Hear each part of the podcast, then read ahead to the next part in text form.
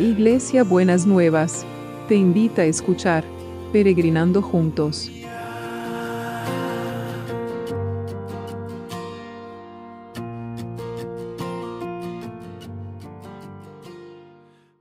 Buenos días mis peregrinos y peregrinas, ¿cómo estamos para este jueves?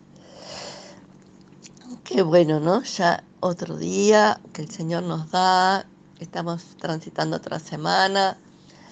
Hoy es el día que me toca dar clase, así que van a tener que estar orando por la tecnología. Buenísimo. Bueno, estamos trabajando los sentimientos, ¿no es cierto? Y veíamos que son como las decodificaciones que nosotros hacemos de nuestras emociones, las vamos pensando, las vamos elaborando y las convertimos en, en sentimientos.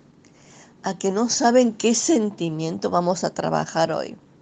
Mm, la culpa, mamita querida. Hay dos tipos de culpa. La culpa sana, que es la convicción que uno ha hecho algo que no está bien. Y la culpa tóxica, que es cuando uno se siente culpable por, por un montón de cosas que, que no tendría por qué sentirse culpable. Es muy interesante que en la Biblia, en el Antiguo Testamento, cuando los sacerdotes tenían que presentar sacrificios eh, para que fueran perdonados las, cuestiones de los, del pueblo, ofrecían un sacrificio por el perdón de los pecados, para el perdón de los pecados, perdón, y otro sacrificio por la culpa. Mire cómo sería la carga de la culpa que era había un sacrificio específico para la culpa. Pero gracias a Dios, cuando vino Jesús, la Biblia dice que un solo sacrificio fue suficiente. Así que Él cargó todas estas culpas en la cruz y no es necesario más sacrificios. Entonces, lo que vamos a hablar hoy es, y lo que vamos a pensar hoy, es en esta culpa tóxica, ¿no? La culpa sana, que es la responsabilidad y la, la buena conciencia de lo que uno ha hecho. Y mire, lo que dice el Salmo 38, 4 en la nueva traducción viviente. Mi culpa me abruma. Es una carga demasiado pesada para soportar. Y el Salmo 32 dice, sí, qué alegría para aquellos a quienes el Señor les borró la culpa de su cuenta, los que llevan una vida en total transparencia.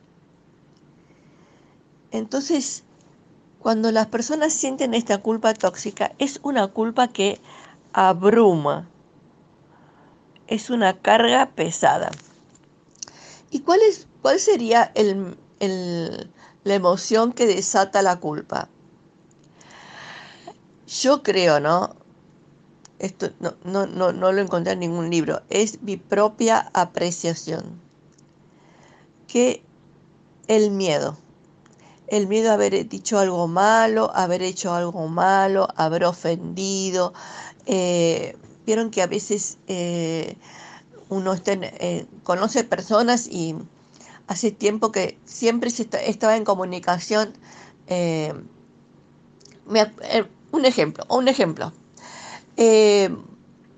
me acuerdo que había una señora que trabajaba en la casa de mi mamá y y me acuerdo que una vez me dijo, yo me levanté, no sé, estaría dormida pensando en, cualquier cosa, y me dice, Elba, ¿te hice algo malo que no me saludaste? Capaz que ni me di cuenta que no la había saludado. Entonces, esa culpa, sentirnos culpables por todas las cosas, es una carga que abruma. Pero también es una distorsión que tenemos en nuestra conciencia. ¿Por qué?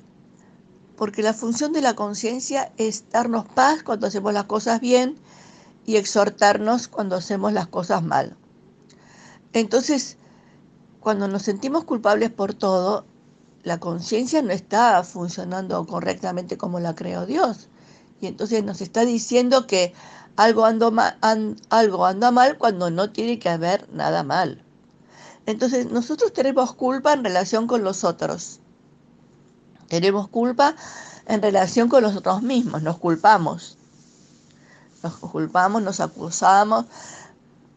Bueno, en realidad lo que tenemos que hacer, como venimos hablando de los sentimientos, es transformarlos.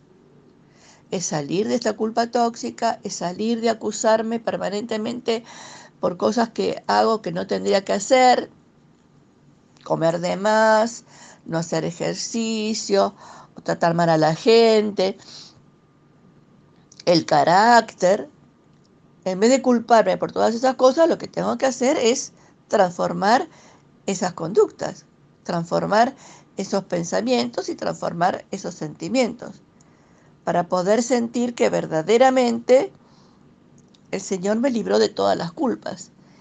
Y en el Evangelio dice, en, en, en el Nuevo Testamento dice, ninguna condenación hay para los que creen en Cristo Jesús. No es que estamos, nunca vamos a sentir culpa con nadie. No, eso no es verdad. Vamos a, si tenemos una conciencia sana, vamos a sentir culpa por las cosas que hacemos mal.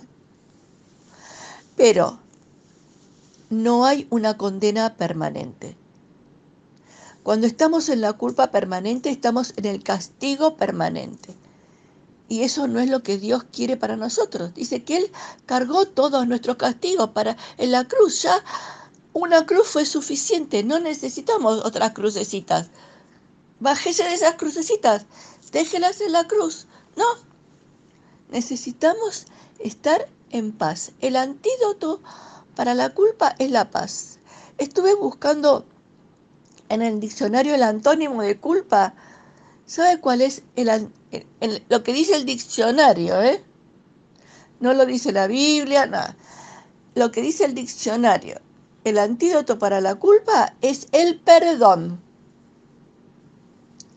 El perdón.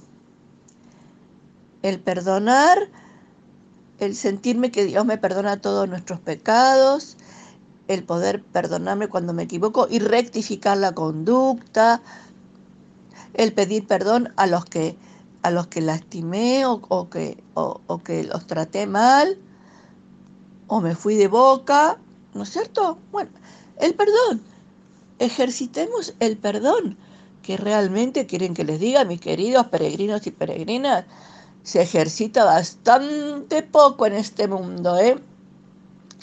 Y no es que la gente no sepa del perdón, es que somos tan orgullosos y necios que no nos liberamos a través del perdón. Entonces, la carga de la culpa, como decía el Salmo, esta culpa que me abruma, es una carga demasiado pesada para soportar. Jesús la, la clavó y la cargó en la cruz no tiene que cargarla usted más. Necesitamos tener una conciencia limpia, ser transparentes y saber que el Señor nos libera de todas esas culpas. Entonces eso es lo que nos tiene que traer el perdón de Jesús, nos tiene que traer paz y nos tiene que traer tranquilidad. Bueno, vamos a seguir transformando nuestras emociones. No, las emociones no las podemos transformar. Lo que podemos transformar es lo que hacemos con las emociones. Nuestros sentimientos para que no nos debiliten la vida, no nos hagan vivir por debajo de lo que Dios quiere para nosotros, que no, que no nos devalúen la vida que podemos tener por la culpa. ¿De acuerdo? Bueno, muy bien. Vamos a orar ahora y esta paz que tenemos cuando oramos, en el sentido que sabemos que en medio de estas cosas, si, están, si nosotros que estamos bien, no sentirnos culpables por estar bien, sino saber que a través de la oración podemos traer a todas estas personas en, que están en situaciones difíciles delante de la presencia de Dios para que Dios siga actuando en cada uno de ellos. Señor, en medio de esta pandemia que es tan larga y que genera tantas emociones y sentimientos tan diferentes, te pido que vos estés tocando y estés visitando a cada uno de las criaturas de este planeta, para que puedan, Señor, limpiarse de toda toxicidad, de todo, de, toda eh, impureza, de todas estas culpas que realmente no nos ayudan a la vida y poder, Señor, empezar a vivir una vida basada en la verdad tuya, que vos nos perdonás y que nosotros tenemos que perdonar a los otros. Señor, libera de toda culpa. Liberanos de toda culpa. Ayúdanos a poder llevar a la cruz estas culpas tóxicas para que no tengan autoridad más sobre nuestra vida. Pero queremos orar ahora por los que están sufriendo, por los que están necesitando de nuestras oraciones. Señor, toda la lista de los peregrinos está delante de tu presencia y estamos escuchando lindas noticias. Ay, me había olvidado en el medio. He recibido lindos testimonios de las buenas sorpresas, ¿eh? Así que, ¿se acuerdan cuando éramos el domingo?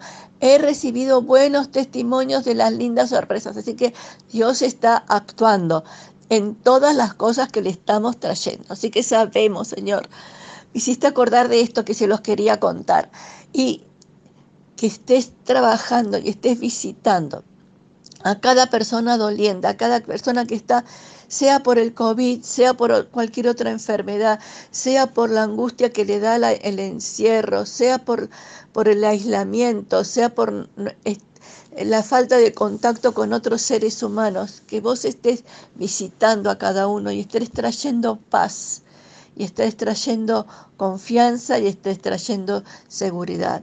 Que sigas obrando, Señor, poderosamente los equipos de salud para que no haya tanto contagio y libera rápidamente a los que se contagiaron de cualquier Señor, de todos los síntomas que a veces puede dar este COVID, que sea que la pasen de, la mejor manera, Señor. Y oramos por la gente que está en los geriátricos, en los centros de salud, en, los hospitales, por los niños que están internados con COVID o no, por Juanita, que ayer estábamos orando, que estaba con mucha fiebre en el Garraham, que vos la tengas en tu mano y bajo tu cuidado. Señor, que eh, estés ocupándote de cada una y sobre todo por las fuentes de producción, Señor, para que volvamos a, trabajar y que volvamos a, a, poder que este país pueda producir, que sea el fruto del trabajo lo que traiga el bienestar y la prosperidad a las personas. Y oramos, Señor, por, por países justos. Oramos porque la justicia sea verdaderamente justicia en cada país y que vos impidas toda maquinación del mal, Señor, que tenga que ver con, con planes injustos y situaciones injustas para tus hijos y tus hijas en donde estén viviendo. Señor, creemos, te creemos, te creemos y creemos que vos vas a hacer grandes cosas. Señor, sabemos que nos querés liberar de la culpa. Sabemos, Señor, sabemos y lo creemos. Y sabemos que para eso está la cruz. Lo decretamos, lo creemos y lo esperamos. Que tengan un jueves bendecido por el Señor. Órenme por, el, por la tecnología para a las 8 de la noche cuando empiece a dar la clase. Los quiero mucho. Beso enorme para todos y para todas. Besote. Mañana nos vemos. Besito.